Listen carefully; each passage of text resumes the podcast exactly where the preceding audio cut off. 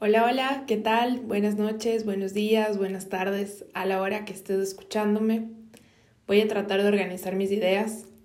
He tenido unos días realmente de más que aprendizaje, simplemente darme cuenta que cuando uno ya no está en el lugar que debe estar, es momento de hacer los ajustes necesarios para seguir avanzando. Pero mientras conversamos un poquito de las mujeres, quiero ir organizando mis ideas porque hoy tengo mucho que decirles. Me acuerdo de un chiste que vi recién en una serie en Netflix en la que entraba una chica a la casa de sus padres y su mamá le dice, hija, ¿cómo están tus amigas, las lesbianas? ¿Y tú ya te hiciste lesbiana? Y la hija le dice, mamá, mis amigas son feministas, no lesbianas. Y la mamá le dice, mm, es lo mismo, mujeres amando a mujeres. Bueno, en fin. La mayoría de ustedes saben que soy muy, muy abierta en mi sexualidad y en mi preferencia sexual. Y realmente pues me, me dio, bastante, me dio bastante chiste escuchar esto. Pero quería hablar desde un punto de vista en que realmente las mujeres muchas veces hemos cohibido y hemos tapado, ¿verdad?, nuestra expresión, tanto sexual como también de sensualidad, también de gustos, de deseos, de lo que nos gusta, de lo que queremos. Y de cierta forma siempre nos han puesto esta como cruz, ¿verdad? Eh, mucho con la influencia, al menos acá en Latinoamérica, de la religión, de ser recatadas, de ser mujeres que agradamos al otro, eh, mucho más, ¿verdad? A la figura tal vez masculina, en este caso padre, pareja, eh, hermanos, mm, no sé, amigos, y de dar una cierta imagen, vuelvo y repito, de recato, de ser controladas, de no ser promiscuas, de tener mucho cuidado de lo que los demás piensen de nosotras. Y el día de hoy quería conversar ya para ir terminando un poquito eh, nuestra serie, ¿verdad? Eh, del mes de marzo especial del Día de la Mujer, sobre mm, esta disyuntiva que tenemos las mujeres, ¿verdad? En la nueva forma de tal vez ir avanzando eh, hacia, hacia lo que se viene en las próximas generaciones. El futuro está, yo diría, ya aquí. No hay un futuro más allá de lo evidente que vemos en el día a día. Y la tecnología nos ha unido a muchos.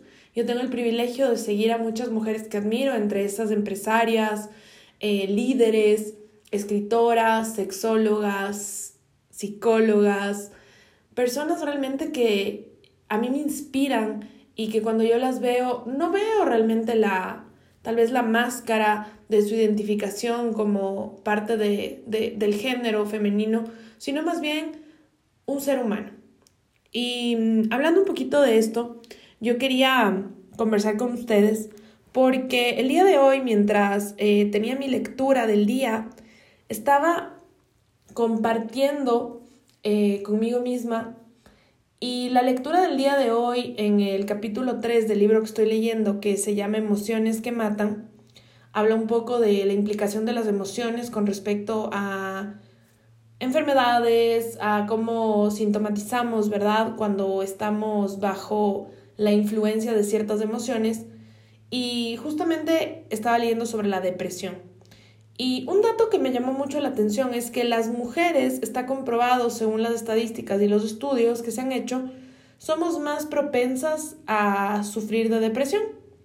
Y obviamente yo me puse a, a pensar desde mi punto de vista absolutamente femenino, de mujer, de militante de la igualdad, justamente porque nosotras somos más propensas. Tal vez porque de cierta forma hemos crecido con este pensamiento de que tenemos que cumplir ciertas cosas para poder sentirnos bien delante de la sociedad. Y obviamente la gente que a mí me escucha sabe que yo soy una persona que no creo en que una mujer está por sobre un hombre, que una mujer es mejor que un hombre. Simplemente tenemos roles diferentes, pero el concepto de llevar una interacción armoniosa, creo que nos va a permitir surgir y trascender como especie. Eso creo que es una de las cosas más importantes que yo tengo como bandera. No me identifico, antes sí, pero ahora yo no me identifico como una, una persona feminista. Sin embargo, adopto muchos de los conceptos del feminismo, por supuesto. Sin embargo, mi mayor bandera de lucha es la trascendencia como seres humanos. Y conversando un poco de esto, eh, quería volver al punto en que muchas veces las mujeres nos hemos puesto esta cruz. Esta cruz que a veces, por ejemplo, puede ser una pareja. A veces decimos, no, es que mi pareja es mi cruz. Otras veces decimos, no, es que mis padres son mi cruz. Otras veces decimos, no, es que este hijo mío es mi cruz. O a veces decimos, este jefe es mi cruz. Dando una alusión a que este significado de la cruz es un peso, algo que tenemos que cargar, algo que tenemos que arrastrar durante nuestra vida. Y realmente si nosotros entendemos un poco esta simbología que estamos usando de peso, de carga, podríamos decir que estamos llevando, ¿verdad? Un, un yugo, una especie de, de cadena atada a, nuestro, a nuestros pies, en la cual siempre estamos llevando algo que no nos pertenece, ¿sí?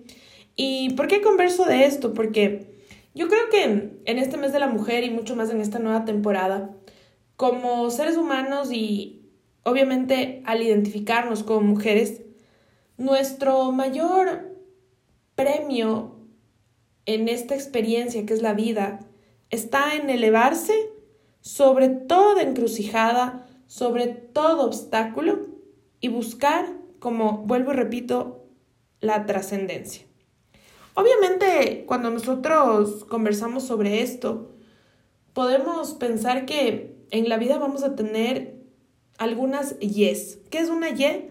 Es esta opción de elegir caminos, que podría ser el camino A o el camino B, el camino 1 o el camino 2.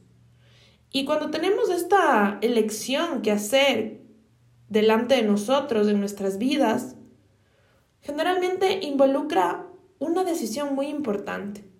A veces tenemos que elegir en ciertos momentos el dedicarnos más a una cosa que a otra sin quitarle la importancia, pero son decisiones que tomamos como mujeres. Y generalmente tenemos esta condescendencia de beneficiar al otro y no anteponer nuestros gustos, nuestros deseos, nuestro poder de la elección para que otros se sientan felices, complacidos y por supuesto en nosotras comienza a crecer esta frustración.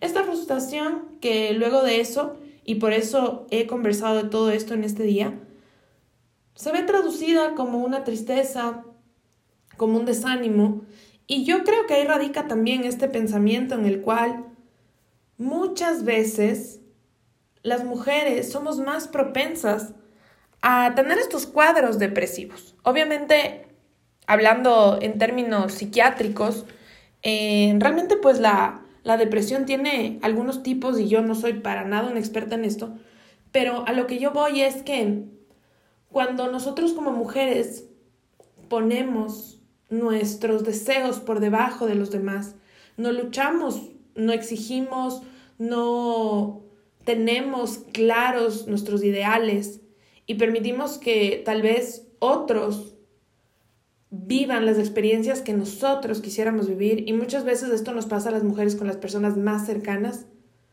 comenzamos a atraer indirectamente esta sintomatología de frustración, de tristeza. Y primero que nada decir, nadie es una cruz. Todos somos aprendizajes en la vida de otros. O sea, ¿qué significa esto?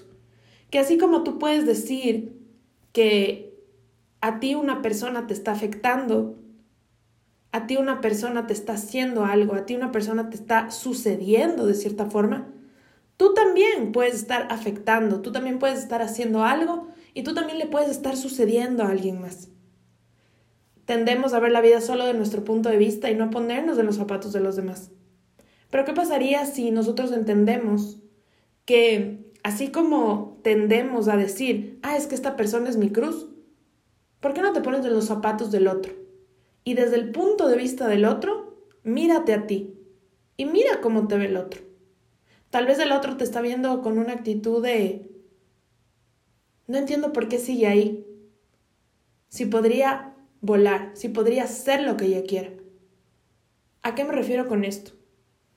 La actitud con la que nosotros transitamos esos tiempos en los que sentimos un peso, en los que nos sentimos tal vez a veces obstaculizadas, atadas de cierta forma, es fundamental, la actitud. Y obviamente, cuando estamos concluyendo un aprendizaje esencial en nuestra vida, lo que nosotros deberíamos buscar o lo que más nos podría ayudar es un cierre pleno, en paz y por supuesto alineado a nuestros valores y a los principios universales. ¿Por qué les hablo de todo esto? Esta semana estaba desarrollando un poco de mi, de mi diario.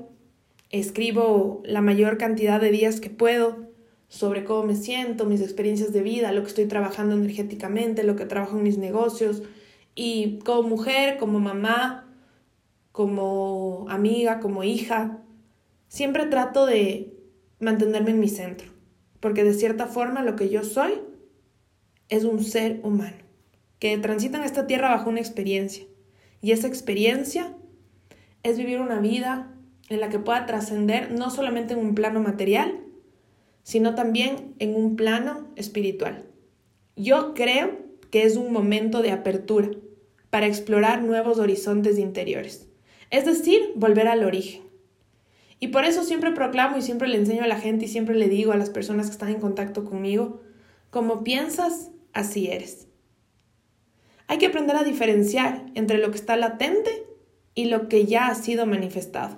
Porque hay algunas cosas que están en este momento y otras que ya fueron manifestadas. También tenemos que darnos cuenta que tenemos potencialidades interiores y que podemos fundar las bases para que estas potencialidades cobren sustancia, es decir, que realmente no solamente se quede en el interior. Por ejemplo, si a ti te gusta escribir y tal vez tienes un sueño de en algún momento tener un blog o tener tu propio libro, ¿por qué no empiezas a escribir todos los días? No sé, si tú tal vez tienes ganas de tener un emprendimiento, ¿por qué no comienzas con una lluvia de ideas de algo que a ti te apasiona, algún tema, alguna necesidad para los clientes que podrías cubrir? Tal vez tienes eh, algún invento. Eso es traer a conciencia la potencialidad interior que tienes y empezar, como dije hace un momento, a fundar las bases para que cobren una sustancia. ¿Qué es una sustancia? Es algo que ya se comienza a materializar. Algunos aprendizajes no nos transforman, sino que son conocimientos que nos abren portales. Estos portales cambian sustancialmente nuestra mirada de la realidad y nos permiten aprender a vivir de una manera diferente. ¿Qué significa esto? Que a veces las personas ven de afuera que nos suceden cosas, seas hombre, seas mujer, seas género no binario, y de cierta forma nos miran y dicen, ¿qué habrá aprendido? ¿Cómo se habrá transformado después de esto que le sucedió? Pero ellos no son nosotros. A veces eso que pasamos, ese aprendizaje, nos trajo un conocimiento que nos abrió más bien un portal, una conciencia mayor, que lo que hicieron fue cambiar la visión que tenemos de la realidad y que nos enseña a vivir de una manera totalmente diferente. La gente dice, ah, pero yo pienso que debería hacer esto.